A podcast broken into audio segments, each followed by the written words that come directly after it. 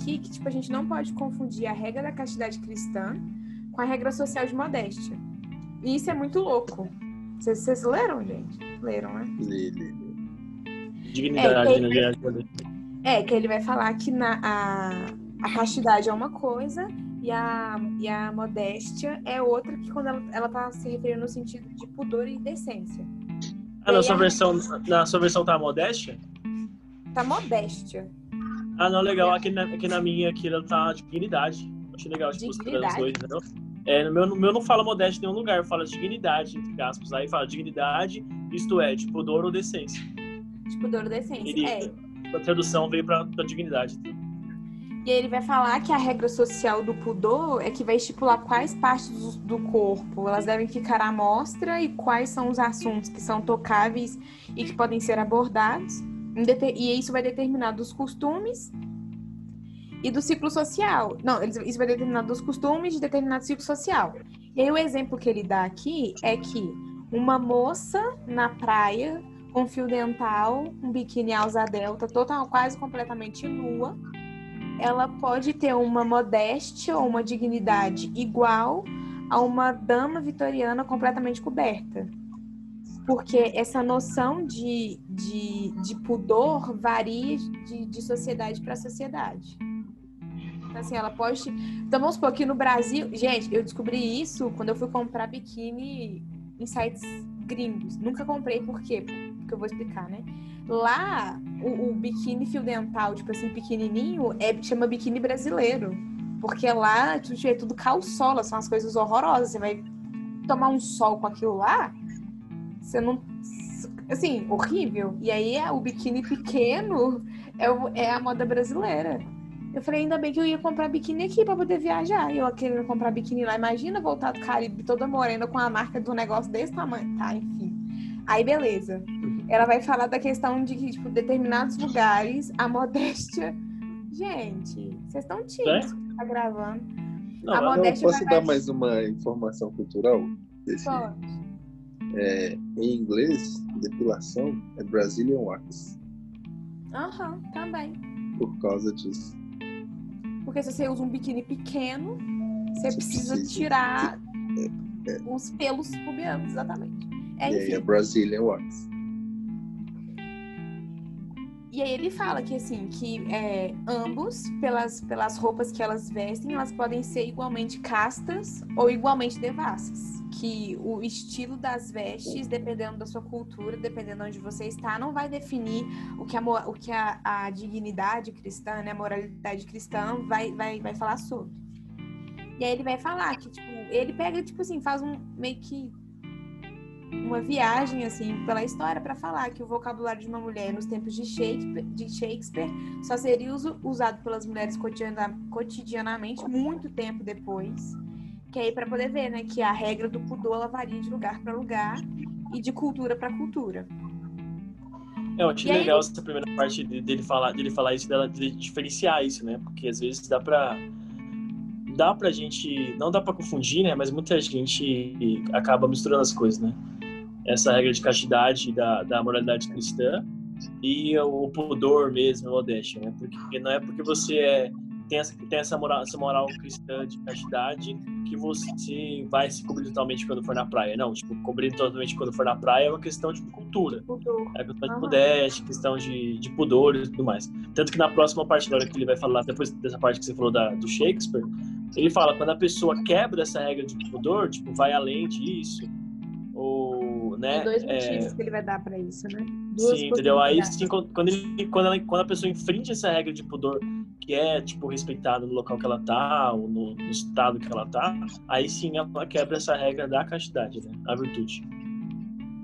Foi essa parte que eu não entendi. Eu entendi quando ele vai falar assim que às vezes o, o pudor é quebrado por uma questão de desafio, tipo assim, de quebrar a regra, de desafiar os limites, ou então para poder incomodar uma outra pessoa, né? E aí ele fala que a partir do momento que você opta por quebrar uma regra social para poder incomodar uma outra pessoa, já deixa já é meio que tipo um pecado, porque não é legal incomodar as outras pessoas. E aí a partir do momento que você quebra uma regra social para poder incomodar outra pessoa, pegando toda a linha de raciocínio que C.S. Lewis faz no livro, você tá querendo chocar com outra pessoa. E as pessoas, e teoricamente o cristão ele não quer colidir com outro navio, ele quer continuar. Então, até mesmo trans, é, transgredir as regras do pudor social, eu entendi que pode ser uma forma de colisão com, com o, o navio alheio, entendeu?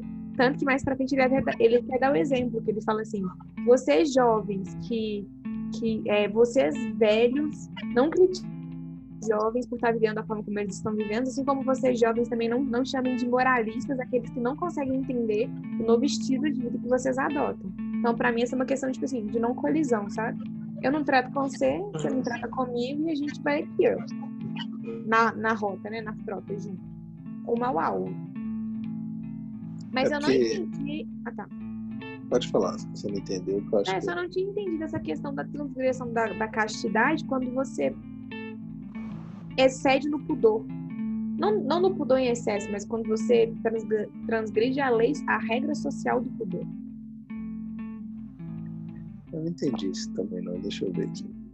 É, Não, essa parte aqui, quer ver? ó? É, quando as pessoas quebram a regra do pudor em sua própria época e localidade para excitar o desejo sexual presente em si mesmas ou nos outros, então estarão infringindo a regra de castidade. as castidade. Ah, tá. ah, entendeu? não. Tipo, aham. quando ela quando tem até a diferença. Então, você tá sacando as duas coisas. Mas quando a pessoa quebra isso para forçar ela mesma ou, ou ainda para forçar os outros, como você falou, aí sim a regra é quebrada.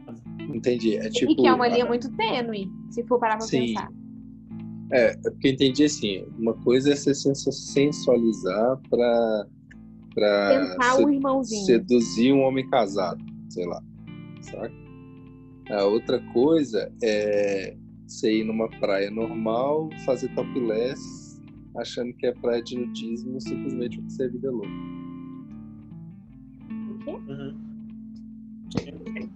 Uma coisa é você ir na praia e fazer topless, simplesmente porque você é vida louca, saca? Tipo, sendo que não é uma praia de nudismo. Ah, tá. Você transgrediu a lei do pudor ali, as pessoas claramente Sim. vão ficar Você constrangidas. está escandalizando incomodadas, ali de alguma forma.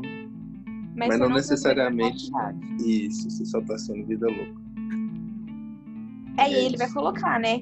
Que esse é a transgredir a, a lei do pudor, a lei social do pudor.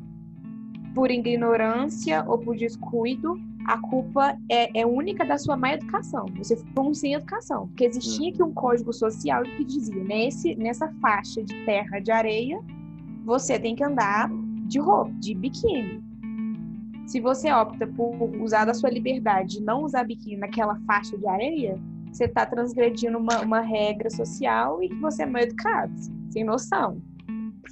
Mas não necessariamente foi, a castidade que foi quebrada. Bizarro, né, velho? É, tá, tá tudo bem andar de biquíni na praia, mas não tá tudo bem andar de biquíni na Praça 7. Muito louco isso.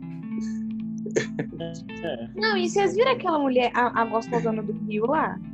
Vocês viram o vídeo? Que tava dentro do carro conversível, Aham. né? Aham. É Eu vi. aquilo. Vocês sabem da história, gente? Sim, eu- Não. Tinha, tinha um cara gostoso pra caramba, junto com duas outras mulheres muito gostosas dentro do carro. E a mulher tava lá, tipo assim, de biquíni, passeando. É, é Copacabana que, ela tá, que eles estavam? É, no meio do. No meio da savassi, tipo assim. É, Cheio de mas era barra, assim. meio dos bares. E ela, e aí eles acho que eles começaram a dar um beijo triplo, assim. E uma mulher ficou incomodada e jogou uma garrafa nessa mulher. Tipo assim, ficou ela ficou piranha. incomodada. E- De piranha, que não sei o que lá. Aí a menina. De uma forma. E depois a Não, mulher jogou uma outra coisa. carro. Calma, aí a mulher jogou uma Ah, outra tá. coisa nela. Aí ela desceu do carro, foi lá, deu na mulher. E o marido dela foi atrás e puxou o biquíni da menina, tipo assim, pra poder bater nela, fazer alguma coisa com ela. Aí ela colocou, tampou o peito, assim, tipo, balançou. Liconada maravilhosa. Foi isso. Então, tipo assim, E saiu vazado. Saiu vazar. Aí a, a, a justificativa Depois da de um tapa bem que dado. aquilo- Que aquilo era um lugar de família e que ela não tinha que estar daquele jeito, naquele lugar, porque tinha crianças perto. Mas tudo bem se andar de biquíni na praia. E aí que isso que o Marcel falou, entendeu? Tipo, a convenção social disse que eu não posso ir pra igreja de biquíni. Mas eu posso, porque, sei lá, é, é, Mas se você sair da igreja e ir o casa do pudor. irmão que tem piscina e ficar de Que biquíni, piscina. tá Não, nos bem. acampamentos de carnaval tá tudo bem eu usar É. biquíni. Enfim, mas esse não é o lugar, né? Esse não, não é o Olha, rolê. É uma discussão que... Dizer onde antigamente você podia usar calça durante a semana nos cultos. Só que quando chegava no sábado, no colégio Tem que interno, usar saia. que usar saia. Você podia todos os dias. Aí você tinha que passar o dia inteiro de saia porque era sábado. Gente, você vê o negócio de regra de pudor, como ela, como ela é relativa. Tinha muita saia que era muito mais indecente que qualquer calça jeans que você colocasse. Entendeu? Se, essa era, se a regra era pudor. E tinha muita calça jeans que consegue ser, tipo, mais tranquila do que uma saia. Então, e aí ele vai falar isso mais pra frente também. De que as vestes, quer ver? Que ele fala que, ó, que a vida cristã é. Não. Quando ele vai chegar pra falar do striptease, mas aí vai pular muito. É, não, mas É, só pra pra- te fixar o- É. os conceitos aqui, a diferenciação que ele faz. Uma coisa que ele está chamando de castidade é o controle sobre o seu desejo sexual. Aí. Tem a ver com desejo. E outro que é o. O boa, não, ele chama de outro. Modéstia. A modéstia, a dignidade. Da- Essa Convenção social. a convenção social e a, não, e a sua capacidade de não escandalizar o próximo através delas. Sim. E aí ele então ele delimita isso e aí ele fala: é, você jovem, por favor, não escandalizes o velho. E velho, por favor, não enche o saco do jovem, achando que porque tudo isso é cultural. E as Uhum, questões muda culturais, é, as questões culturais têm metamorfose, elas mudam, elas variam de acordo com local, ambiente, tempo e tudo mais. Entenda isso e haja conforme o que for mais confortável para você, sem se chocar com o próximo. Bom, é isso que ele está colocando aí. Aí depois ele entra para essas questões mais é, sex, dos desejos sexual mesmo, sensualidade e tudo mais. Uhum. Isso. Que aí vem a parte, Aí- né? Que ele dá o decreto final, assim. Do que, do que, que é, do que, que não é. E eu fiquei tipo, gente. Que a gente chora, né? Não, não é que a gente chora, é que porque é problemático. É. Ele, ele, ele jogou. aqui. Ele, é, ele jogou um negócio, tá, beleza. A regra é regra e não tem como mudar a regra, não tem como transgredir a regra. Mas nada nos impede de problematizar sobre a regra. Uhum. E ela é problemática. Porque ele vira e fala assim que a castidade, a castidade é a menos popular das virtudes cristãs, porém não há escapatória. A regra cristã é, é clara. Ou casamento com fidelidade completa ao cônjuge, ou abstinência total. Só que É. aí. Tá. O problema está embaixo, né? Isso é tão difícil de aceitar e tão biológicos contrário aos nossos. Sim, velho. Sim. Mas é então é? vamos chegar lá O problema que tá a gente discute. Aí ele. Aí, qual que é o objetivo biológico do sexo? Ah, tá. Não, que o objetivo do sexo é biológico. Ah, ele fala isso? Eu entendi que o objetivo Não, é não, biológico. Não, É, ele objetivo- fala não. Se você inverter, você muda a, a, a ordem das palavras aqui altera o resultado.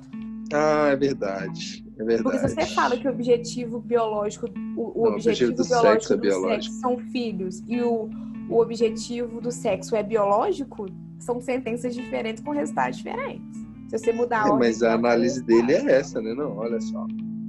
Não, é, sei lá, o Gu, você ia falar alguma coisa antes da parte? Não, não, eu ia, eu ia nessa parte mesmo, pode ir. que ele fala assim, ó, o objetivo biológico do sexo são os filhos. Da mesma forma que o objetivo biológico da alimentação é a conservação do corpo. Aqui ele está ali eliminando da equação o prazer, tanto da alimentação quanto de sexo. Sim. E aí, é isso que para mim é problemático. Eu acho que as- essas coisas não se dissociam. Até Sim, porque a- o, o prazer do, o prazer na Bíblia e dentro desse não na Bíblia porque tá errado, né? O prazer na esfera cristã ela é muito problemática porque é como se fosse é como se fosse pecaminoso e errado. É, Se você tem muito discutir. prazer em algo que você tá fazendo, tipo assim, nossa, eu tenho muito prazer em comer algo, Se você faz aquilo e, sei lá, às vezes você se sente culpado por aquilo. Porque o prazer é visto de uma forma errada. Tipo, ah, eu tenho muito prazer em algo. E é como se só pudesse ter prazer em Cristo, somente em Cristo. E se você descobre prazer em outras coisas, olha lá, eu tenho outros deuses, eu tô colocando isso aí acima de mim, parará, pororô. É, vícios. Uhum. Normalmente os prazeres estão ligados aos vícios, ó. Gula, sexo, jogo, bebida. Que é tudo, tudo que é demonizado pela igreja. Tá, É, totalmente, não- tá diretamente relacionado ao, ligado ao prazer. Não só pela igreja, por essa moral, entre aspas, cristã, que a gente vive aí, que está em todos os lugares. Né? Que a gente- É, pai- você já nasce, seu pai te ensinando isso aí. Nessa parte que ele tá falando, a gente só, a gente só pulou a, premi a premissa dele, né? Porque ele fala sobre tudo isso, fala dessas problemáticas, mas ele colocou uma premissa antes. Ele falou assim: é, isso, isso é tão difícil e contrário aos nossos instintos que, obviamente, ou o cristianismo está errado, ou o nosso instinto sexual, como se manifesta hoje, se corrompeu. Uma coisa ou outra. Aí é claro que eu sendo, que eu sendo cristão, eu tenho de supor que foi o instinto sexual que se rompeu. Então aí quando ele fala dessa parte aí do, do sexo ser só biológico, extin- extin- extinguindo o prazer, mais na frente ele vai falar, que nem a Mari falou, que na verdade não, não é isso, né? Na, na primeira parte do, do, propósito biológico ele fala ele fala sobre essa comparação entre comer demais, né, e ter esse instinto sexual é, alterado. Ele fala assim, uma pessoa pode comer por duas vezes, mas não por dez. Então, mesmo alteradamente, mesmo não sei o quê, é, mesmo, mesmo alteradamente, mesmo demais, ainda assim ela, ela tem um limite ali, entendeu? Essa questão É. biológica. que tá. Eu acho que é. Eu acho que assim, ó. Tudo que é proibido é mais- gostoso, né? E aí eu acho que É porque é. gera uma expectativa de, tipo assim, eu preciso ir lá e transgredir a regra. É o que o pecado fez, uai. Foi proibido comer a Sim. porcaria da, da árvore do fruto, lá do Isso é negócio. resultado do instinto sexual corrompido, corrompido né? Alterado. que Sim. tá falando. Sim. É, e aí, tipo. Uma coisa que eu queria pensar antes, só eu não sei, tá? Ele fala assim: a regra, a regra cristã é clara. Ou o casamento com fidelidade completa ao cônjuge, ou a abstinência total. Na hora que ele fala a regra cristã, ele tá falando o quê? A regra de Deus, a regra moral que a gente inventa, sabe? Isso aí me deixou um pouco na dúvida. Partindo do princípio que a regra é de Deus, né? que aí é perfeito e imutável, né? Vou partir desse princípio. Então ele está falando assim, ó, ou o casamento, ou seja, tem que escolher um parceiro, ser fiel a ele.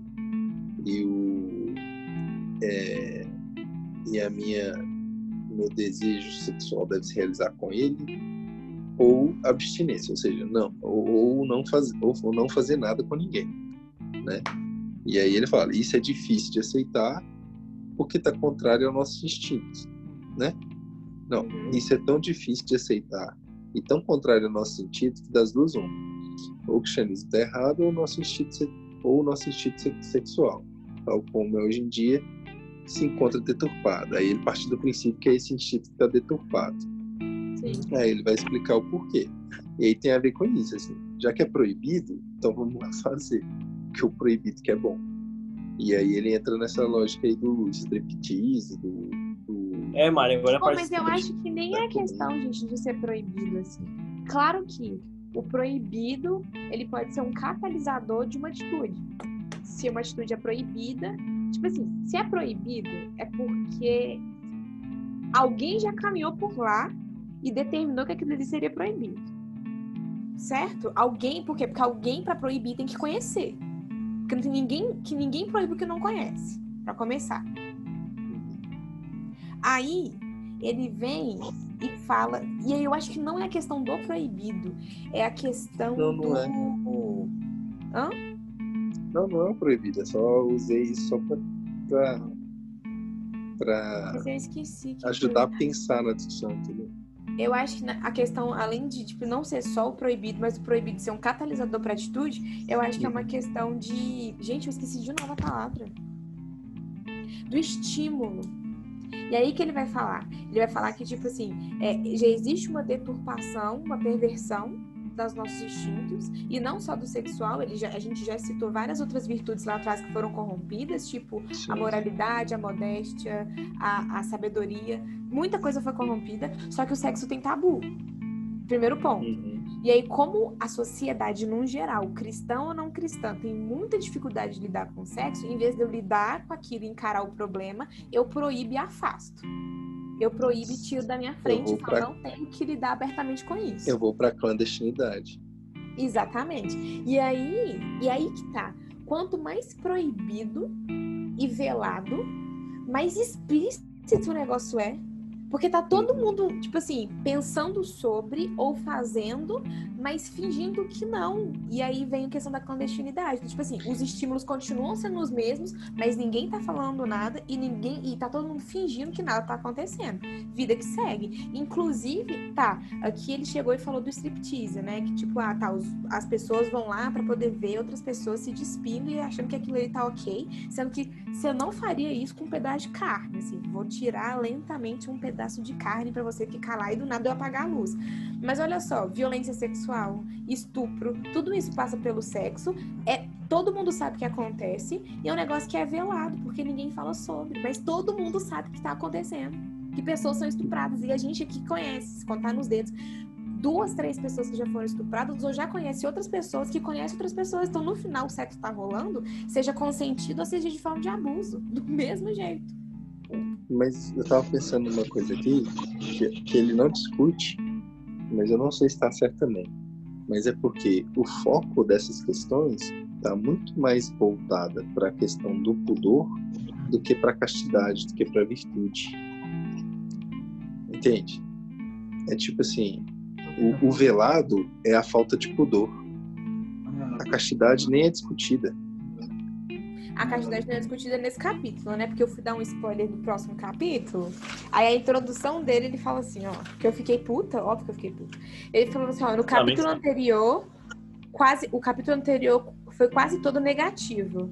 Nele discutiu o que há de errado no impulso sexual no homem. Mas falei muito pouco sobre o funcionamento correto. E ele vai discutir, entendeu? Não, mas eu falo a gente mesmo. A gente discute essa questão do, da, do instinto sexual, sei lá, muito mais por uma questão de pudor, ou seja, a gente não consegue conversar abertamente sobre isso porque é despudorado falar de sexo, né? Ah, É, entendi. entendeu? Do Nós que como uma... sociedade, né? Como pessoas, como amigos. Aham, É tipo assim, é desconfortável falar de sexo. É, né? Porque é um- tem, tem muito pudor envolvido nisso. Mas é, e a gente não e evita e a gente por, por ter esse por ser despudorado falar de sexo, a gente não con- consegue conversar sobre a virtude. Então a virtude ela fica em segundo plano, porque tem um bloqueio aí nessa questão do pudor quando o assunto é sexo. É isso que eu tô querendo dizer. E aí acaba que a questão da castidade também vira um tabu. E aí é muito legal, porque logo depois ele fala assim: você vai cair, você vai errar ao longo do tempo. Lá no finalzão, né? Você já pulou É, não, não, mas é só pra. Não, desculpa, Sim, mas é tipo assim: vai você vai dar mole ao longo do tempo. É, e na hora que ele tá falando assim, você vai dar mole, é, não, é que, não é pudor, não é falar de sexo, não é ter vergonha de sexo. Não, você vai deixar de ser casto. Saca? Só que a gente fica confundindo as duas coisas. E é muito legal essa separação que ele faz. Uma coisa é essa moral, essa, essa, essa convenção social da, do pudor. Outra coisa é a castidade. E se a gente não e a gente fica confundindo as coisas porque esse pudor te proíbe de falar disso tudo, de discutir, de entender. Principalmente se for mulher, né? Sim, a mulher tem um peso muito maior, né? É revoltante. Sim. Porque se E você fala qualquer coisa, se você fala qualquer coisa sobre, parece que você já é vivida, se você tem curiosidade de entender, você tá com interesse, você tá Exatamente. do, do sua castidade, sabe? É horrível. Exatamente. Às vezes eu me sinto julgada. Porque, embora minha criação tenha sido muito rígida com relação a isso, muito conservadora, eu procurei, por interesse, por estar no meio já saber de amigas, como funcionam algumas coisas e tal. Só conversa, mas se eu converso perto de determinadas pessoas, eu já vejo pelo lado delas, elas me julgando como se eu já tivesse praticado ou se tivesse louca para praticar. E não, é só curiosidade, justamente por ter Minha filha, quem no essa XXI criação. não está louco para praticar, tá doente, porque o estímulo vem de todos os lados. E, e, e assim, e olha só que bizarro. Eu sei que sabe, mas é horrível. Sendo mulher, ter que, tipo, até aqui mesmo, eu já convivo com você, já falei tanta asneira. E, tipo assim, ainda ficou, será que se eu falar, bom, sabe, tem um peso. Não sei se é devido à minha criação, se assim. Eu já C.S. Lewis, que você é interpretado de, de forma errada. o C.S. Lewis veio para te ajudar, então. Porque você tem que pensar a partir de agora que quando as pessoas você se sente julgado ou as pessoas te julgam, elas estão te julgando pelo pudor e não pela castidade. Porque não tem como elas saberem sobre a castidade. A não ser que você Então. mostre um laudozinho assim pra ela. Não, mas a casti... mas é o mais legal, a castidade que ele tá falando aí é a fidelidade. Tem todo. Não é virgindade.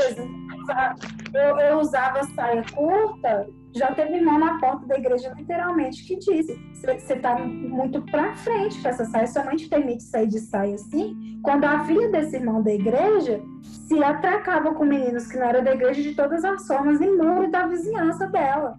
Aí eu Sabe? vou te chamar a Eu nem atenção. sabia que era beijo. A filha dele, porque tava com o joelho a- é, é, coberto, no caso, era mais pura do que eu, quando era totalmente o oposto, Você tá sabe? julgando a liberdade Aí- sexual de outra mulher, Kézia. É, aí eu tô te chamando até aí. Como funciona, entendeu? Como funciona. A Essa tá questão da imagem, sabe? Da cobrança. Mas você alimentou o ciclo. Associados, você deixa uma roupa mais. Por exemplo, eu tô de alcinha. Ah, tá querendo. Tá querendo seduzir, tá querendo. Sabe? tá Mas, né? querendo dar. Então, é, é. Só que se fosse pesar, igual o C.S. Lewis falou, não quer dizer que uma, porque a vitoriana tá, tá bem vestida, é, tá coberta, tá, tá na decência que, que exigia da época, que ela pode ser puritana ou não, vice-versa, sabe? É muito difícil. Revolta. Ponto, acabei. Amiga, sinta-se abra... um abraço virtual. Vem cá. E, enfim, o ponto é, tem essa diferenciação que pra mim é sensacional. assim. É, Eu não, existe, eu não claro. captei isso que você disse daqui da leitura. De que a castidade que ele fala de fidelidade, não de virgindade. Sim, pra mim é. A fidelidade ao casamento e não de virgindade. Até mesmo porque depois ele pega e fala: você vai cair, você vai errar.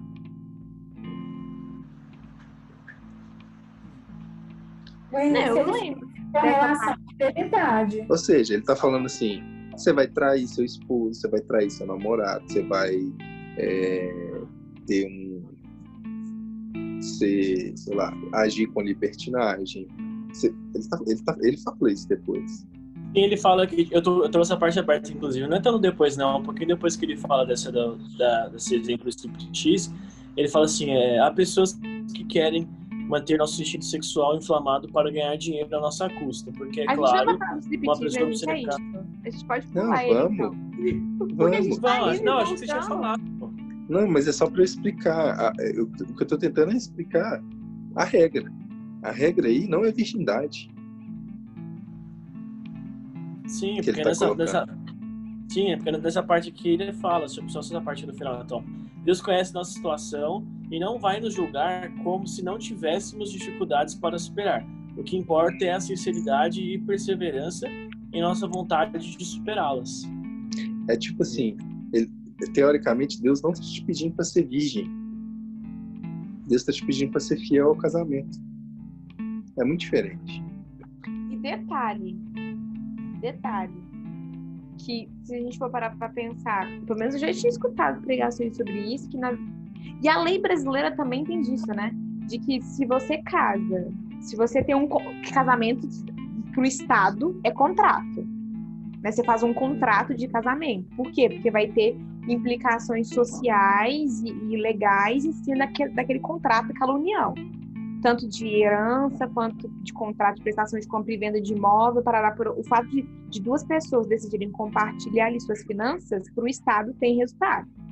E aí, se, se você. O que vai validar aquele contrato é o ato sexual. Porque se você se, se junta com outra pessoa e começa a viver uma vida de uma vida de, de tipo assim, de sociedade, é, é, isso. Se você se junta com outra pessoa, mas não tem relação sexual no, no com o ímpeto de, de, constituir uma família, é uma, uma sociedade. Assim casamento, casamento, tem um outro, tem um outro patamar, assim, que é consumado por sexo. Tanto que eu, vi, eu peguei um caso uns dias para trás da mulher que queria pedir anulação do casamento com pedido de indenização, porque ela estava seis anos casada, ela estava três anos casada e eles nunca tiveram relação sexual. Então ela queria anular o casamento e ainda pedir de indenização. Porque ela, ela o cara não tinha contado para ela que ele tinha disfunção erétil e não queria tratar. Mas enfim, era caso de, de engraçadinho, assim, que a gente pegava poder estudar. E aí, na, na, na Bíblia, quando vai, tipo, pegar aquelas questões lá dos casamentos judeus lá antigamente, é tomou-se para si como é, sua esposa em casamento. Tipo, então, o próprio sexo é o ato de casamento, né? E aí, mais pra frente, eu acho que é por isso que ele, ele vira e fala, ah, tá, o, a questão da castidade é que é o casamento com fidelidade completa ao cônjuge, entendeu? O que Sim. vai selar isso é o sexo, porque senão é qualquer outro tipo de contrato de sociedade. Uhum. É isso, então, tipo, é essa que é a diferenciação, tipo assim, ele, ele não tá falando de virgindade, ele tá falando de fidelidade. Ao casamento e ao cônjuge. E aí é, eu acho muito doido que tira um peso aí da galera, né? De, tipo assim, de achar que quem, quem não foi fiel ali fudeu, né? Ou quem não, não casou virgem fudeu, né? Não seria fidelidade no contexto todo, não? Ser fiel ao propósito do casamento? Tipo, o único parceiro na não, vida? É, sim, sim, sim, sim, sim. Porque, sim. tecnicamente... Não, não estou descartando isso. Se você espera o casamento, você está sendo fiel. Sim. Eu tô, exatamente, eu tô, concordo com o que você está falando. O que eu estou falando, mas aí o que eu estou querendo dizer é, no, no, mais para frente, ele fala: você vai cair, você vai dar mole, você vai vacilar, você vai deixar de ser casto, você vai abrir mão da castidade. Só que tem solução para você. E aí. E, outra coisa também. A regra não é ser virgem para sempre ou ser casto para sempre.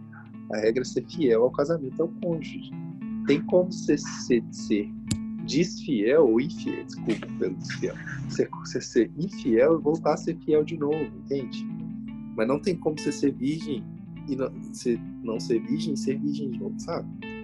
É, é, é, é isso que é a diferenciação, assim.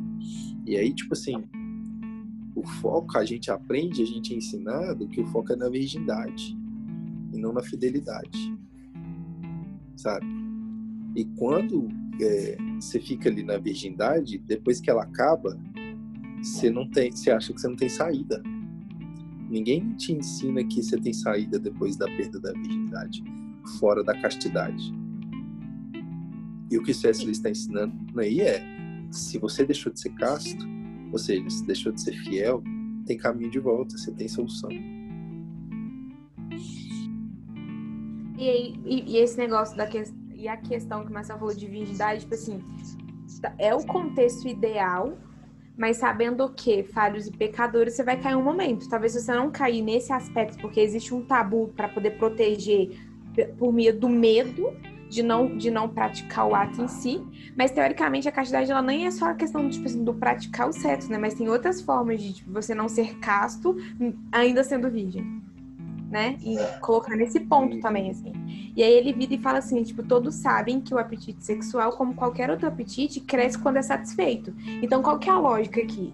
Se você é, já conhece o que, que é não ser casto, aquilo ali só vai, só vai aflorar, você vai alimentar aquele hábito, você vai buscar sempre outras coisas. E é aí que cai na infidelidade. Porque se você faz com um, depois você vai ter curiosidade de fazer com outro, aí você vai querer fazer com outro, aí vai, porque eu, será que é diferente? Eu vou querer provar de tudo. É igual um doce. Você, você chega numa mesa, você não sabe o que é doce. Você nunca comeu um brigadeiro na vida. Aí você tá numa mesa cheia de doce. Aí você vai lá e come o primeiro brigadeiro. Aí você coloca na boca. Aí tem um brigadeiro de Nutella, tem um brigadeiro de, de, de ovo maltine, tem um brigadeiro de Ferreiro Rocher, tem um beijinho, tem um docinho, tem, tem um tanto de coisa. Aí você, e aí você vai aí fala, fala assim, ó, você não conhece o que é doce. Mas deixa para comer doce quando você puder comer só esse doce aqui. Aí você vai lá e coloca o brigadeiro na boca e tá vendo um, doce, um beijinho lá. Aí o que, que você vai querer? Se você sentiu prazer e foi bom, imagina você poder provar o beijinho, o quindinho, o pudim, a broa, a palha italiana. E é, é esse provar de um tanto de coisa e alimentar esse estilo, é, tipo assim, esse desejo, como é que ele fala aqui? Deturpado, esse é, você alimenta o, instinto, o instinto que já está deturpado, entendeu? A partir do momento que você sai praticando ele despudoradamente. E aí que tá o, a, a, virada de chave que ele fala assim. Tipo, tá, a virgindade serve para você não alimentar um estilo, um, um instinto que você já sabe que tá deturpado. Só que o fato de manter a virgindade não é garantia de que você não está alimentando esse, esse instinto também, entendeu? É, que é onde aí, tá o erro. Aí entrando no striptease, tem como você ser virgem e ser não casto quando você vai lá colocar dinheiro na calcinha da mulher que tá fazendo striptease e fica desejando ela ali. Você está deturpando esse desejo sexual. É que já é deturpado. É, pornografia. pornografia, é o exemplo é. que ele está dando aí. É tipo assim, e, e, é muito engraçado, porque ele dá o exemplo aí de pornografia de comida. De comida, aham. Uhum. É, né? tipo assim, se uma sociedade. É, é, muito bizarro. Às vezes na outra sociedade aí, no universo paralelo, é, é mulheres nuas ou homens nus é ok mas um, um, cordeiro assado na mesa, um prato, e não é. Aí ele a galera coloca... pira. É muito louco que ele dá o exemplo do bacon, né? Aquela fatia de bacon, eu tô assim, moço, o bacon também não tá podendo, deixa eu te contar é. um negócio. Se a galera pira ao ver um prato de comida, você vai pensar o quê? Ou essa, essa, ele fala, né? Ou se a galera tá com fome, ou o desejo por comida deles está deturpado se a galera que pira numa mulher fazendo striptease, ou é, essa galera não faz sexo, ou, é, ou o desejo por, pelo corpo do próximo tá deturpado. Entende? E olha tipo só assim. que bizarro. A partir do momento que ele, ele, ele, ele, vai, ele vai jogar essa hipótese, tipo assim, se a galera é viciada em pornografia, é porque eles não fazem sexo, é de novo o ser humano querer ser Deus. A regra foi clara. Não foi? E aí, se você arranja paliativos ali para poder ter algum tipo de acesso àquilo que já foi claro de, da forma como deve ser feito, você está querendo ser Deus. Você está dando, você tá dando uma solução paliativa para um problema, sim, sim. assim. Então fica. É, você está dando um jeitinho. Você está dando um jeitinho. E olha só. E tá você sendo tá dando, Você está dando um jeitinho de quê? Quando você assiste uma pornografia, você acha que você está casto mas, mas tá tudo bem você ser despudorado. É o pudor. O foco tá no pudor, sabe? Uhum. É aquele negócio que eu falei antes. Então, tipo assim, ver um filme pornô, tá tudo bem você ser despudorado se você fizer na sua casa de porta fechada. Porque você não tá escandalizando ninguém. Ou seja, socialmente, tá tudo bem. E você acha que você tá casto ainda. Mas não, é o contrário. Você está deturpando o seu desejo sexual ali. Você está tá alimentando ele. Alimentando ele de um jeito errado. Uhum. Né? E, e o, o, a questão do pudor, foda-se. Porque o pecado não está nele. É só uma convenção sexu se, se, sexual. É uma convenção social. Uhum. A questão do pudor. Ou seja, e aí é tipo assim, ó, né, o objeto, por... tipo assim, o, o, o objetivo tá aqui. Uhum. Aí, para poder proteger o objetivo, você cria uma regra de pudor aqui. Aí você transfere a importância do pudor para poder se livrar do objetivo Isso. real, que é manter a quantidade. E a quantidade está na mente e no comportamento. Ou seja, Exatamente. no controlar o instinto. E aí, não, vejo pornografia pesada, tô lá totalmente uriçado, louco, querendo comer Deus e o mundo, distribuir para Deus e o mundo, mas não, continuo virgem. Que incrível. Uhum. Cara, não entendeu nada. Por que, que o gemidão nada. é tão louco? É, é um experimento social, o gemidão. Antropológico. Não, é sério, velho. O gemidão é isso. Não. É, é tipo assim: o cara tá com celular no meio do Congresso Nacional lá, tipo assim, na TV. Tá tudo bem ele abrir um vídeo da mulher lá transando, sabe? Tipo assim. Mas na hora que dá o gemidão, cara surta. Ele, é tipo, é muita vergonha. É vergonhoso pra Fui ele. desmascarado, meu pudor Entendeu? foi exposto. Tá tudo bem eu ver isso aqui. Desde Só que, que na hora saiba. Só que na hora que ele tá com vergonha do gemidão, ele não tá pensando no fato dele ser casto ou não. Ele tá pensando justamente nessa coerção social do pudor. Que ele foi um despudorado naquele momento. Ou seja, o foco, ele tá, ele tá errado sobre a questão, sabe? Tipo assim, é, a gente encara ver um filme pornô como um problema de pudor, um problema moral, e não de castidade. De, de controle do instinto deturpado. Isso. Você já tem consciência de que o seu instinto é deturpado. Você ainda vai lá e alimenta mais ele. E aí, quanto mais aí- você alimenta, mais faminto fica, porque chega um momento que você quer descobrir novas formas, porque aquilo daquele jeito não te satisfaz mais. E aí é muito doido que o. C.S. Lewis, ele manda muito bem aí. Por que, que ele manda bem? Porque ele faz o exemplo da comida, saca? É tipo assim, poderia ser outra coisa. Que poderia ter um desejo falar? biológico, um desejo biológico deturpado. Saca?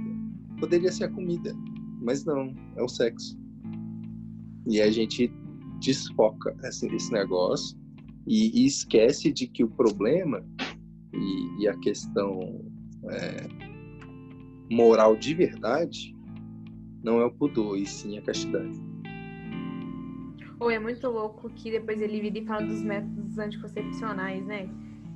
Que o, os métodos anticoncepcionais, mais do que nunca, tornaram a libertinagem sexual menos custosa dentro do casamento, mas bem mais segura fora dele.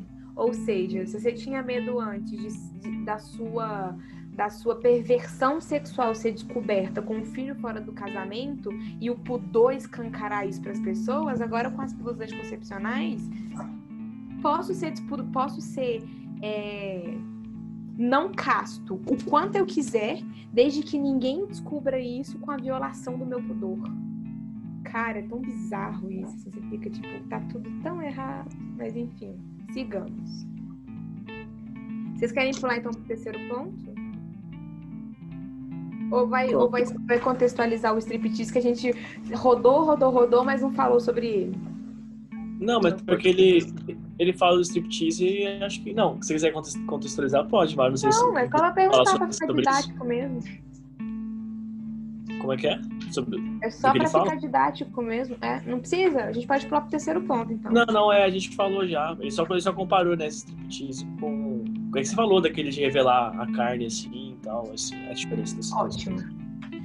Terceiro ponto. É, ele fala do terceiro ponto é que, tipo assim, não existe muita gente que queira comer coisas que não são alimento. Ou que goste de usar a comida em outras coisas que não são alimentação. Em outras palavras, a perversão do apetite alimentar, perversão do apetite alimentar são raras. As perversões do instinto sexual, porém, são numerosas. Difíceis, Difíceis de curar e e assustadoras. assustadoras. Pedofilia, estupro, né? Vamos dar nome pros abusos aqui que todo mundo passa pano e ninguém fala sobre. Ele vai falando, ele vai falando que a razão para isso é que você e eu fomos alimentados é, pelos últimos 20 anos com mentiras sobre, sobre o sexo, né? Ele, pelo menos é o que ele fala aqui. E aí ele aí fala que o desejo sexual não difere de nenhum outro desejo natural e que se a gente só abafar um assunto, tipo, resolve. Né? Aí, É. Mais pra frente ele vai Que aí ele vira e fala aqui, ó. é, se não abandonarmos essa tola e antiquada ideia vitoriana de tecer uma cortina de silêncio em torno dele, né? Do, do sexo, tudo Sim. nesse jardim será maravilhoso. E realmente é o que acontece, né? Sexo é maravilhoso. é Devíamos muito ter bom, chamado o pastor tarará. Felipe para participar aqui. Eu acho que Desculpa, não ele pode mais. pastor Guilherme aqui, nosso pastor Guilherme aqui. Des- Desculpa, segue, segue, segue, segue.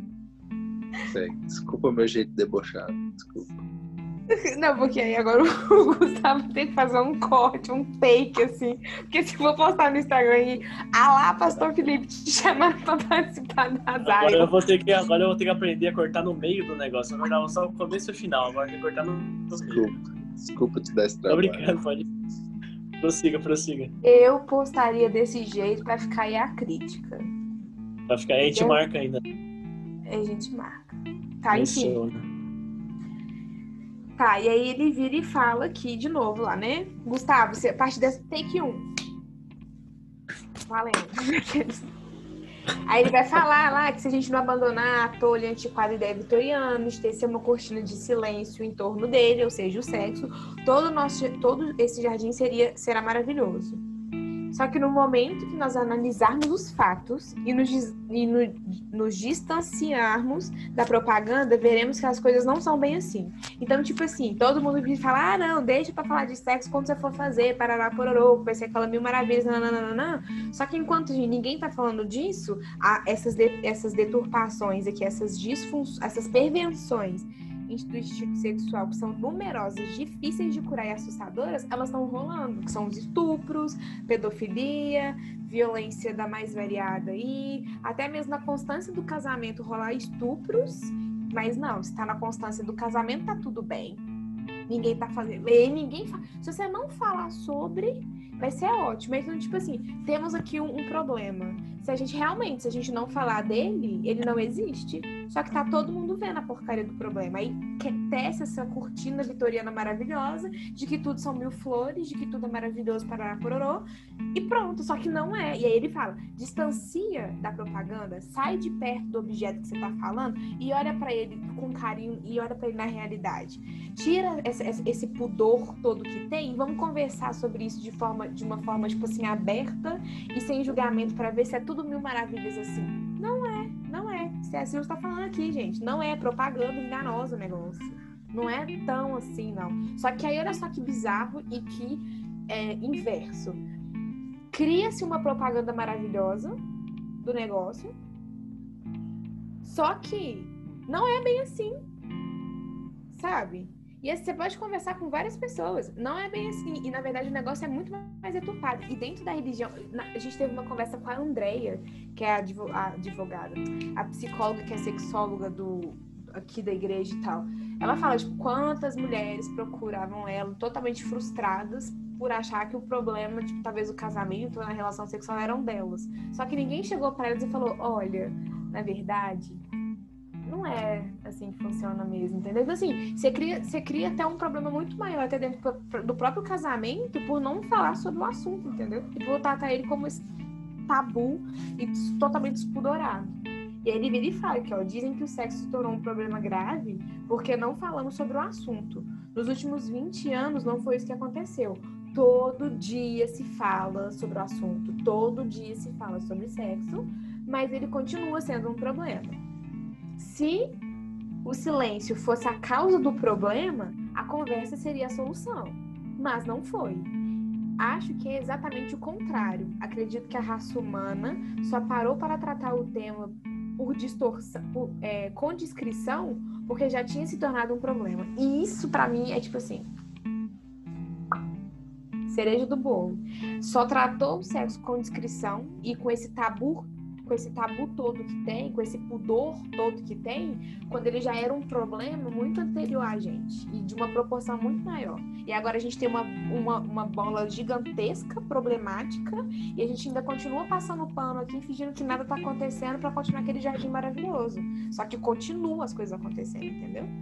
E, e detalhe, quando, quando, quando ele, ele puxa para essa questão da perversão do instinto sexual aqui, é fora da fidelidade do casamento fora da a, maioria são fora da fidelidade do casamento ou na constância do casamento, que consegue ser ainda pior. Porque aí você vai justificar a fidelidade, mas também continua sendo uma distorção sexual dentro da constância do casamento, que, que aí consegue ser ainda pior. Enfim, momento de militância aqui, de desabafo, sigamos. aí ele vai falar. ei, continua. Pode continuar. Pode ir, continua. Continua. Aí ele fala que, tipo, aí vem a questão do prazer aqui, ó. Os modernos sempre dizem que o sexo não é algo que devemos nos envergonhar. Com isso, podem estar querendo dizer duas coisas. Uma delas é que não há, erra... não há nada de errado no fato de a raça humana se reproduzir por um determinado modo, nem no fato desse modo gerar prazer. Então, tipo assim, ó, existe aqui o, o sexo que vai ter uma consequência biológica, mas se você não quiser ter essa consequência biológica, ela vai ter uma consequência biológica também, mas que não vai gerar outro ser humano. Então, assim, são duas vias. Tem a vida da reprodução, do tipo, sejam como Deus, eu, e criem outros seres humanos. Ou, caso vocês não queiram criar outros seres humanos, vai ter a consequência biológica de, olha, vai ser um negócio muito massa, vai ser gostosinho, parará, pororô, e que legal, que sensacional. Ou, ah tá, e ele fala assim, se é isso que vocês pensam, vocês estão cobertos de razão. O cristianismo diz a mesma coisa. Multiplicai-vos e encheis a terra, e deu o sexo como presente para duas pessoas que se casaram. Lembrando que sexo é casamento. A partir do momento que você faz sexo com uma pessoa, você e ele fala que o problema não está nem, é, o problema não está nem na coisa em si. Não está nem no fato tipo, do, do ato e nem no prazer. Aí ele vai falar que o problema não é esse que os velhos pregadores diziam que o homem, é, se o homem não tivesse sofrido a queda, o prazer sexual é, não seria é, não seria tão menor como ele é hoje, mas seria maior. Então, tipo assim, ah, se não tivesse pecado lá atrás, o ato sexual seria um negócio muito mais prazeroso do que é hoje. É como se, tipo assim, Deus tivesse punido a raça humana depois do pecado com, ah, não, vou diminuir aqui a capacidade de vocês de sentir prazer nisso aqui. Não, não é isso, não é isso. Ele vai falar que, na verdade, o problema é quando Quer ver? É, aqui, ó. Bem, sei que alguns cristãos de mente tancada dizem por aí que o cristianismo julga o sexo, o corpo e o prazer como algo intrinsecamente má, mas eles estão errados. O cristianismo é praticamente a única dentre as grandes religiões que aprova por completo o corpo e acredita que a matéria é boa e que o próprio Deus tomou, é, tomou a, a forma humana e criou esse tipo de corpo que será dado no paraíso. Tá, calma, ok? O próprio Deus tomou a forma, a forma humana e que no novo tipo de corpo e que um novo tipo de corpo nos será dado no paraíso e será parte é ele tá falando que o na nossa felicidade prazer beleza e energia sim ele tá falando que o cristianismo é, é praticamente a única religião que, que que fala sobre esse assunto né entre aspas assim porque que trata o corpo na verdade na complexidade e, na, e mais para frente ele fala na gloriosidade, né, na glória. O cristianismo glorificou o casamento mais do que qualquer outra religião, entendeu? Então o cristianismo ele trata o corpo nessa glória que ele tem, nessa, nessa complexidade que ele tem e fala sobre tudo isso, entendeu? Claramente. Só que são, só que através das nossas perversões que a gente altera tudo e trata dessa confusão, desse, desse caos. Sim, e faz muito sentido, sabe por quê? Porque toda vez que vai referir, tipo, a sexo, ou a... toda vez que vai, que vai referir a prazer, fala os prazeres da carne. E o que, que é a carne? É o corpo. Só que eu experiencio a existência através do meu corpo. Então é óbvio que o meu corpo vai ser pelo meio pelo qual eu vou viver experiências, sejam elas com condições boas, seja ela para inclinações pervertidas por causa do pecado, entendeu? Então eu não posso demonizar o meu corpo e confundir que ele é aquela carne que tem que porque na Bíblia fala, né, Paulo, ah, ele soca essa carne, maldito homem que sou, quem me livrará do corpo dessa morte, parará, pororô. E a galera deturpa super aí o negócio para poder impor esse pensamento deturpado sobre o sexo, que na verdade não é o que o cristianismo prega. E que, na verdade, o problema mesmo tá mais embaixo, que ele viria e fala assim, ó. É, mas é claro que quando as pessoas dizem que o sexo não é algo que devemos nos envergonhar, eles podem estar querendo dizer que o estado em que se encontra o nosso, nosso instinto sexual é algo que não devemos sentir vergonha. E é nesse momento que ele fala assim: tá errado. Uma coisa é você dizer que não, tem, não devemos, é, o sexo não é o que devemos sentir vergonha, se você está pensando na forma de procriação, na constância do casamento, em sentir prazer. Tá, beleza. Mas se você fala que você não deve sentir vergonha do seu estilo sexual deturpado, aí tem um problema gigantesco. E aí ele começa a falar sobre isso, né, gente? Só que virou monólogo. Cadê vocês? Não, tô acompanhando, tô com você aqui. É, porque ele fala é, tá nessa parte do, do, da vergonha, né? Isso ele fala, tipo assim, é, que não tem nada vergonhoso em apreciar a comida, mas seria vergonhoso se as pessoas fizessem na comida o interesse principal das vidas, das, das suas vidas. E ficasse o tempo todo, que foi o que o Marcelo falou lá, lá atrás, né? É, que ficasse, passasse o tempo todo contemplando fotos de pratos, a ponto de ficar com água na boca e instalando os lábios, tipo, olhando, olhando essas fotos. Que é o que acontece hoje, né? né em relação ao corpo e tudo mais. É, Gente, é só bizarro. Tipo assim, a, a, o corpo feminino, o corpo feminino principalmente, ele ficou tão objetificado que, assim, o elogio, a cantada é, nossa, que gostosa. Entendeu? Tipo assim. Objeto.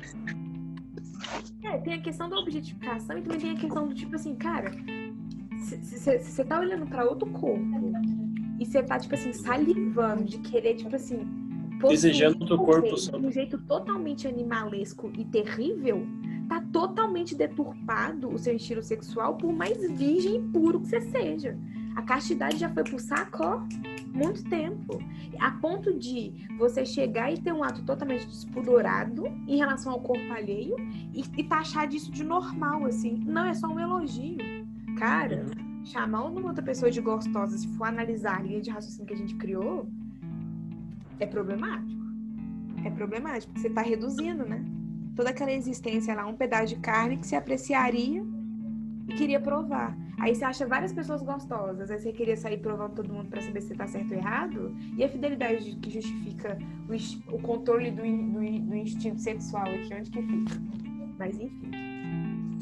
E aí ele vai falando que, é, que ele vai falando que não, que a gente não, a gente não precisa ser responsável individualmente por essa situação, né? Que ele fala que isso já vem dos nossos ancestrais e nesse aspecto é, a gente foi criado rodeado pela propaganda em prol, em prol dessa perversão.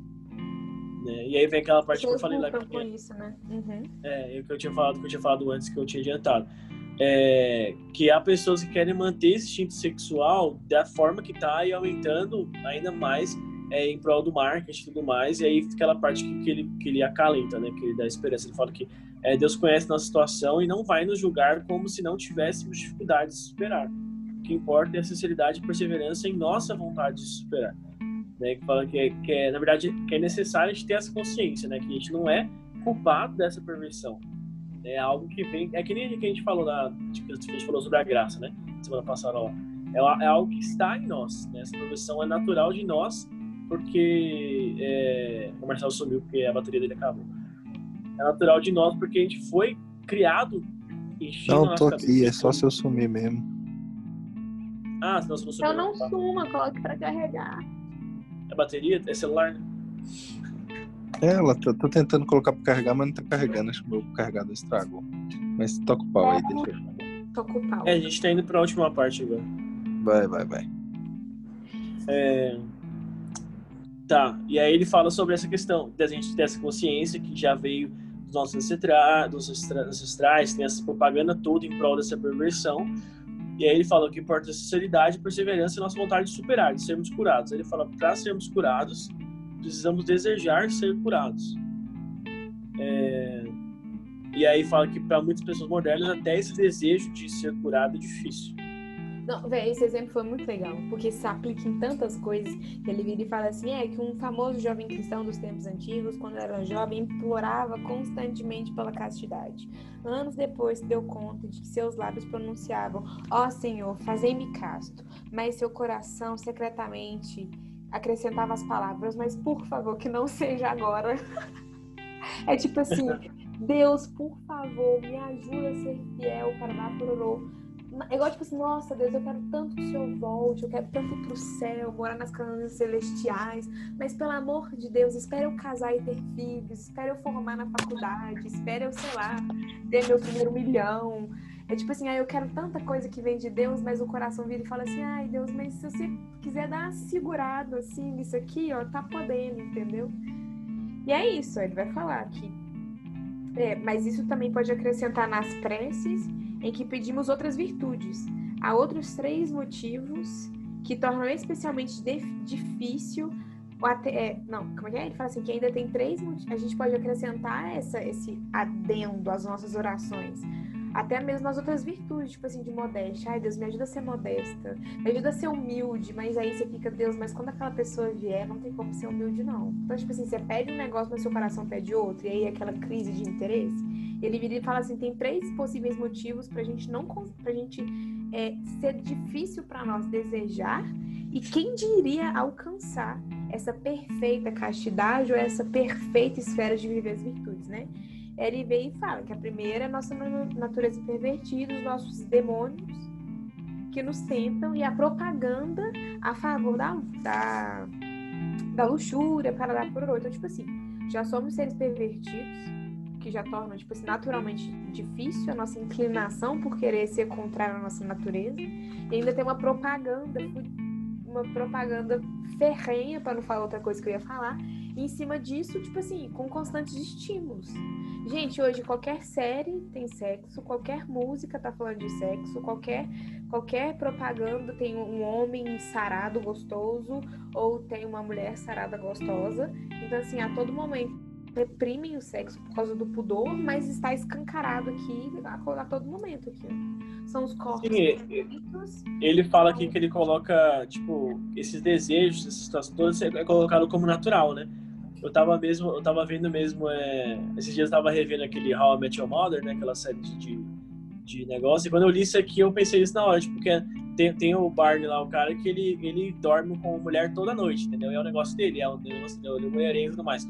Tipo, e é super engraçado, a gente leva assim como normal, ele é só um cara que bebe no bar toda noite com a galera, e vai com outra mulher pra casa pra dormir na outra noite, e na outra noite e de manhã, tipo, acorda, beleza, normal, entendeu? É, isso é um detalhe. É natural é. pro homem, né?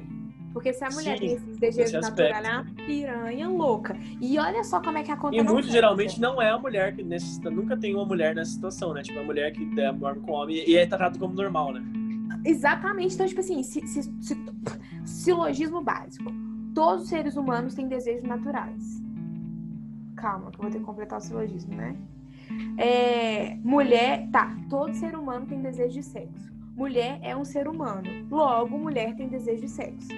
Só que não, só o homem que tem, assim. É natural pro homem esse desejo. Porque se uma mulher fizer isso aí, meu Deus do céu. E olha só como é que acontece. Gente, o povo é tão burro, mas não quer. E, tipo assim, e quer viver uma realidade que não tem nada a ver com, com, com o real mesmo. Que olha só, pro Barney aí, pra esse cara da série, e todo dia com uma mulher diferente pra cama, pressupõe-se que as mulheres também estão vivendo uma vida, né? Sexualmente ativa. Uhum. Só que aí é natural sair falando aqui, ostentando essa vida sexualmente ativa pro homem, porque se a mulher fizer esse papel, piranha, puta, vadia, rodada, vagabunda, fácil, rodada, puta, que mais? Mas aqui, o C.S. Lewis tá falando que não é natural.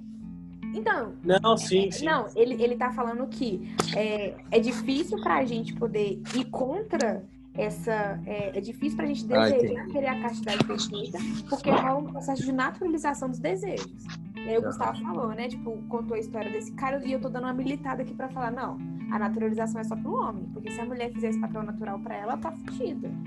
Entendeu? Não, fora que nesse mesmo exemplo que eu tô, que eu tô dando, é de novo essa, essa perversão sexual em relação à mulher, em relação a ao corpo, objeto, né? entendeu? Uhum. Ao corpo, objeto e ao descartável, entendeu?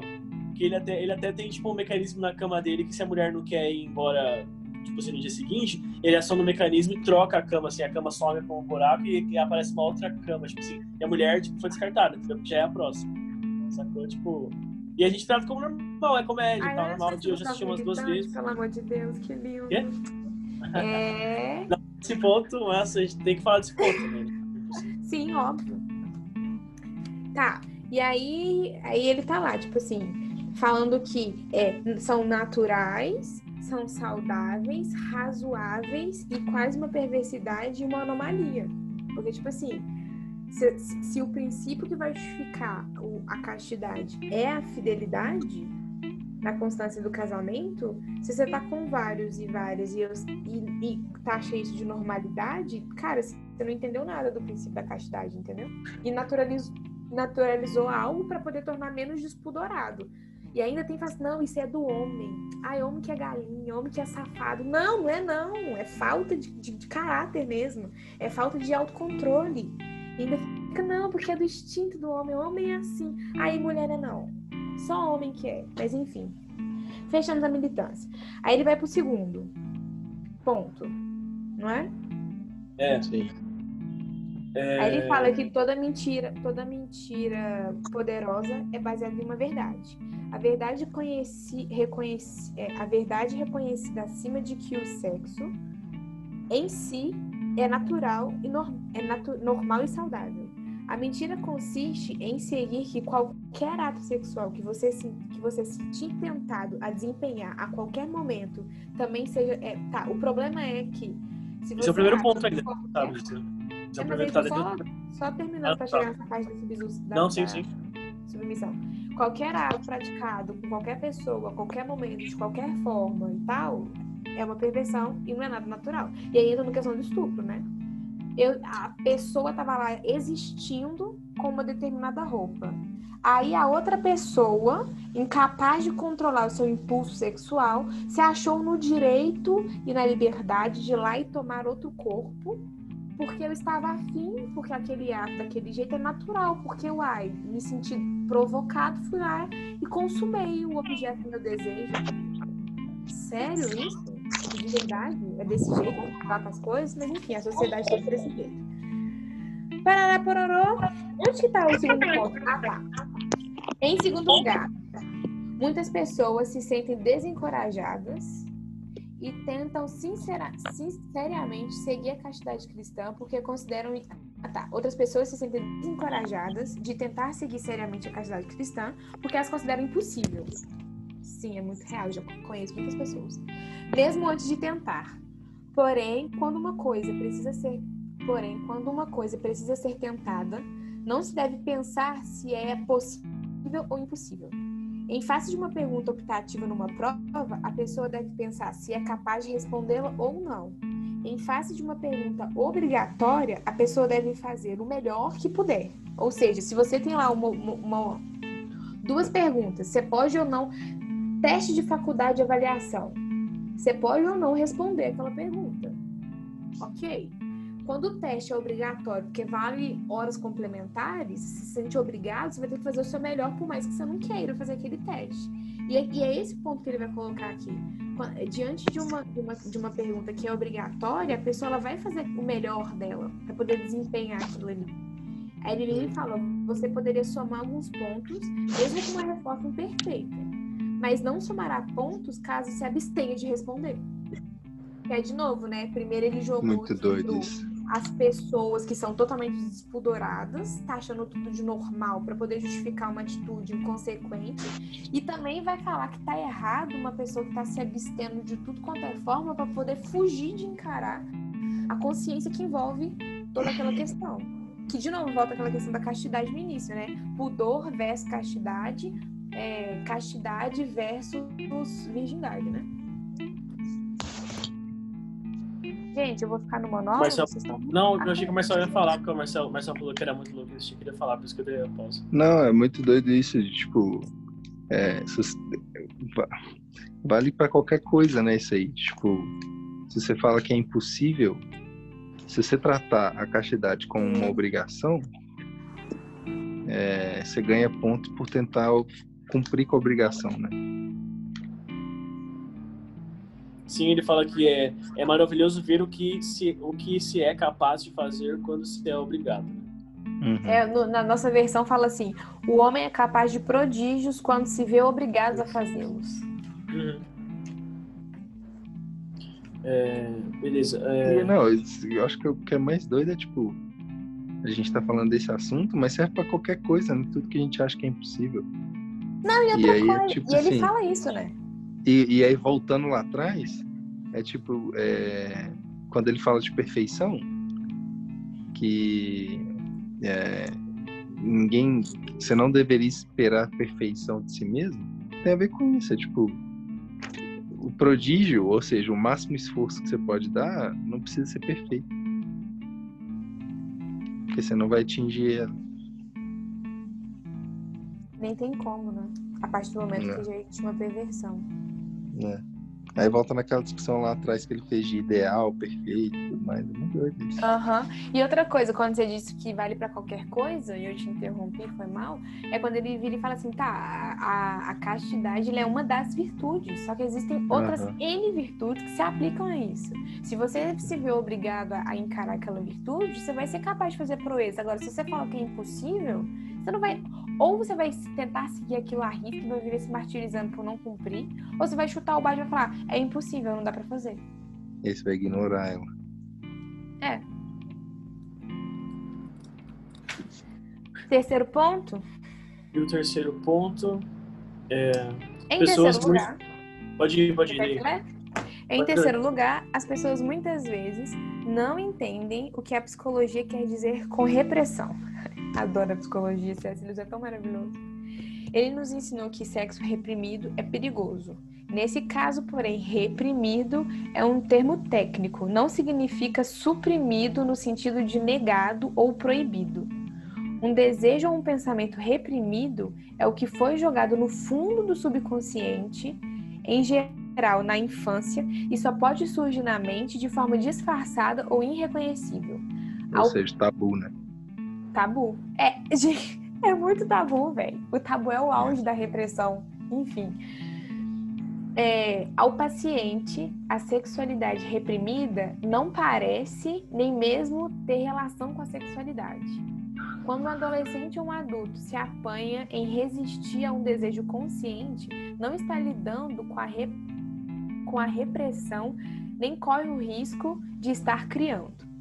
Ele, ao contrário, os que tentam seriamente ter castos se manter, é, calma, os que ao contra, pelo contrário, os que tentam seriamente ser castos têm mais consciência de sua sexualidade e logo passam a conhecê-la melhor do que qualquer outra pessoa. Então, tipo assim, castidade também é uma questão de consciência e não de virgindade. Que louco, né? Sim. E aí volta naquilo que eu falei lá, de tipo, como a gente tá com o inconsciente, inclusive deturpado, achando que castidade é, é pudor e confundindo essas coisas, quando você tem real noção do que que é a castidade, é, fica mais fácil compreendê-la. Né? Não compreendê-la, né? Compreender essa que... todas essas questões aí, do desejo sexual, do, da relação com o próximo e tudo mais. E aí, Kes, isso aqui ele te responde, ó. Porque a partir do momento que ele fala aqui, ó, pelo contrário, os que tentam seriamente ser castos têm mais consciência da sua, de sua sexualidade e logo passam a conhecê-lo melhor do que qualquer outra pessoa. Tipo assim, é, quando você faz perguntas, quando você vai atrás de conhecimento, você tá querendo ligar pontos na sua cabeça para justificar o porquê você, tá, porque você está fazendo algo ou porque você está deixando de fazer algo. Entendeu? Então, tipo assim, esse movimento, ele é um movimento consciente. Tipo assim, você tá escolhendo entre os dois lados e falar assim, ó, eu tô avaliando isso aqui e pra mim, Késia, é mais fácil isso por isso aqui. Só que como que você consegue avaliar uma atitude que você vai ter sem conhecer o que, do que que você tá falando, do que que tá se tratando? Não necessariamente a educação para algo é estimular algo. Talvez é dar consciência pra pessoa se abster daquilo conscientemente. Eu acho que é as duas coisas aí, né? Ele fala que. é, como é que ele fala? Repete, por favor, Mari. A frase? É, que você leu. Pelo contrário, os que tentam seriamente é, ser castos têm mais consciência de Isso. sua sexualidade e logo passam a conhecê-las melhor do que qualquer outra pessoa. É, não é isso, é tipo, tentar ser casto necessariamente é buscar conhecimento sobre. Porque sem esse conhecimento não tem como você saber o que é ser casto. Não tem, não tem consciência. Essa consciência, E aí volta lá no, no capítulo anterior, tipo assim, a racionalidade, a consciência é caminho para a cristandade, né? Para ser cristão. Não tem como ser cristão sem conhecimento, sem, sem racionalidade. Então, pra, e, e aí voltando aqui, não tem como ser casto sem conhecimento. E, e, e, e olha de novo, conhecimento não é o conhecimento prático da coisa. Não precisa já ir Não, fazer é racional. para falar. É, é racional. É racional, é conhecimento. Conhecereis a verdade, a verdade vos libertará. Bolsonaro 17. Tô brincando. Aí ele vira e fala: para encerrar. O que foi? Pode ir, você vai para encerrar. Para encer- Aí essa, fase inicial dele aqui é muito boa, que ele faz assim, para encerrar. Apesar de eu ter falado bastante a respeito de sexo, não que- quero deixar tão claro quanto possível que o centro da moralidade cristã não está aí. E aí aquela questão, né, Marcelo, que ele vai dar o, o fatality aqui. Se alguém pensa que os cristãos consideram a falta de castidade o vício supremo, essa pessoa está redondamente enganada. Isso Os é pecados lindo, da né, carne são maus, mas é, os pecados da carne são maus, mas dos pecados são os menos graves. Ai, meu Deus! Eu adoro C.S. Lewis. Todos os Muito prazeres mais terríveis são de natureza puramente espiritual. Gente, todos os prazeres mais terríveis são de natureza puramente espiritual. O prazer de provar que o próximo está errado, a tirani, de tiranizar, de tratar os outros com desdém, de superioridade, de estragar o prazer, de difamar, são os prazeres do poder e do ódio. E isso porque existem duas coisas dentro de mim que competem com o ser humano que eu devo tentar me tornar. São elas o ser animal e o ser diabólico. Pra mim, isso aqui é tipo assim, a gente. E aí, por isso que, que, o, que, que o cristianismo foi uma das religiões, das, das maiores, tipo, das, das grandes religiões, a que mais falou da questão do corpo. Tipo assim, vocês são o templo do Espírito Santo, não tem como vocês odiarem o, é, o, a forma que vocês o corpo que vocês habitam para poder experienciar as relações que você tem com o mundo. Então, tipo assim, de todos os pecados, o prazer da carne é o menos, é, tipo assim, é o, é o menos pior, porque se você é tirano, se você maltrata, se você traz, se você prejudica, se você é um merda com o próximo, cara, você não entendeu nada. E aí volta no capítulo anterior que o Marcelo disse, que o Marcel disse é, o, o, o, o, supra-sumo, assim, né? A máxima do cristianismo é trate o próximo como você gostaria de ser tratado. No contexto consensual, né? Que não é um dos piores. Porque se você viola igual as agressões, que você falou, é a falta de respeito, de se considerar melhor que o outro, ou mais forte, no caso do homem que acha a mulher vulnerável, vai lá e agride. Só nesse contexto, sabe? De tipo assim, do consensual que não é o pior. Porque, pra mim, mesmo essa explicação dele, pessoa odiar, difamar e chegar e violentar, pra mim tá no mesmo patamar. Tipo assim, for nivelar o pecado. Mas o prazer da carne, tipo assim, você pode, você pode sentir que, tipo, sei lá, quando você. Pensei Igual ficou ruim. o senhor que Não, é abusou assim, ó. menina lá é- pode. É porque assim, ó. Cara, Você pode ele- trazer da carne. a infância dela. Totalmente, sabe? É, tem Mas isso aí, mas isso aí não é um prazer da carne. Ele já, Não, é, ele não já, ele já tá em outro patamar. Sim, é tipo assim, ó. Ele tá super deturpado, entendeu? Mas eu- a minha preocupação é, tipo assim, pegar essa parte, não tô falando de vocês, a gente pegar essa parte, ah, do prazer sexual, sabe? Minimizar a, a circunstância. Continua sendo pecado, Kézia. Tudo é Continua sendo- pecado. Não existe pecadinho pecado. pecadão. Tudo é pecado. Só que a, a, a- religião, ela escalou no pecado. O que, que é pecadinho e o que, é- o que, que é pecadão? Tudo tá errado. O que ele tá falando aqui é: vocês demonizam isso aqui, mas os demônios são vocês. A partir do momento que vocês difamam, que vocês agridem, que vocês tiram vantagem, que vocês falam mal, que vocês blasfemam, que É. vocês tiranizam e, e fazem. Tipo, assim, é a questão do tipo assim: guardei os dez mandamentos, tô livre mas maltrato o próximo. Ah, não, eu amo a Deus sobre todas as coisas, mas eu maltrato as outras pessoas, eu critico as outras pessoas, eu tiro vantagem. O que, que adiantou você cumprir os 10 mandamentos? Você não entendeu nada. Maledicência, na fofoca, que tipo O quê? Iniciação de divisões. A fofoca, que é maledicência, né? O termo usado lá na, por Paulo, é, é- é a iniciação de uma guerra, por exemplo, no contexto religioso. Quando tem fofoca dentro da igreja ou na família, Não, em isso qualquer contexto, em qualquer contexto, na faculdade, no trabalho, qualquer contexto. e o pessoal não Nossa. leva a sério isso, tipo, da fofoca, por exemplo, sabe? Ser uma coisa tão grave. Nós, a sociedade. assim, ó, não, sabe? Só, só para entender aí, ó. Que o C.S. Lewis ele tá fazendo a seguinte diferenciação. Tem Sim. como você cometer o pecado da carne sem, sem bater no, no navio do lado. Então, tipo assim, ó. É... Vou dar exemplo da comida. Se você come demais sem precisar, você está satisfazendo um prazer da carne. Isso não ofende ninguém. Gula. A questão... Hã? Gula. Os sete pecados É. capitais são todos pecados Sim. individuais. Sim, isso, Não isso não ofende ninguém. O que ele está chamando de diabólico é na hora que eu uso o próximo. Então, por exemplo, se eu, é, sei lá, vou lá no striptease lá e fico vendo, eu tô fazendo as duas coisas. Tô satisfazendo um pecado da carne e tô usando alguém para me satisfazer. Entendeu?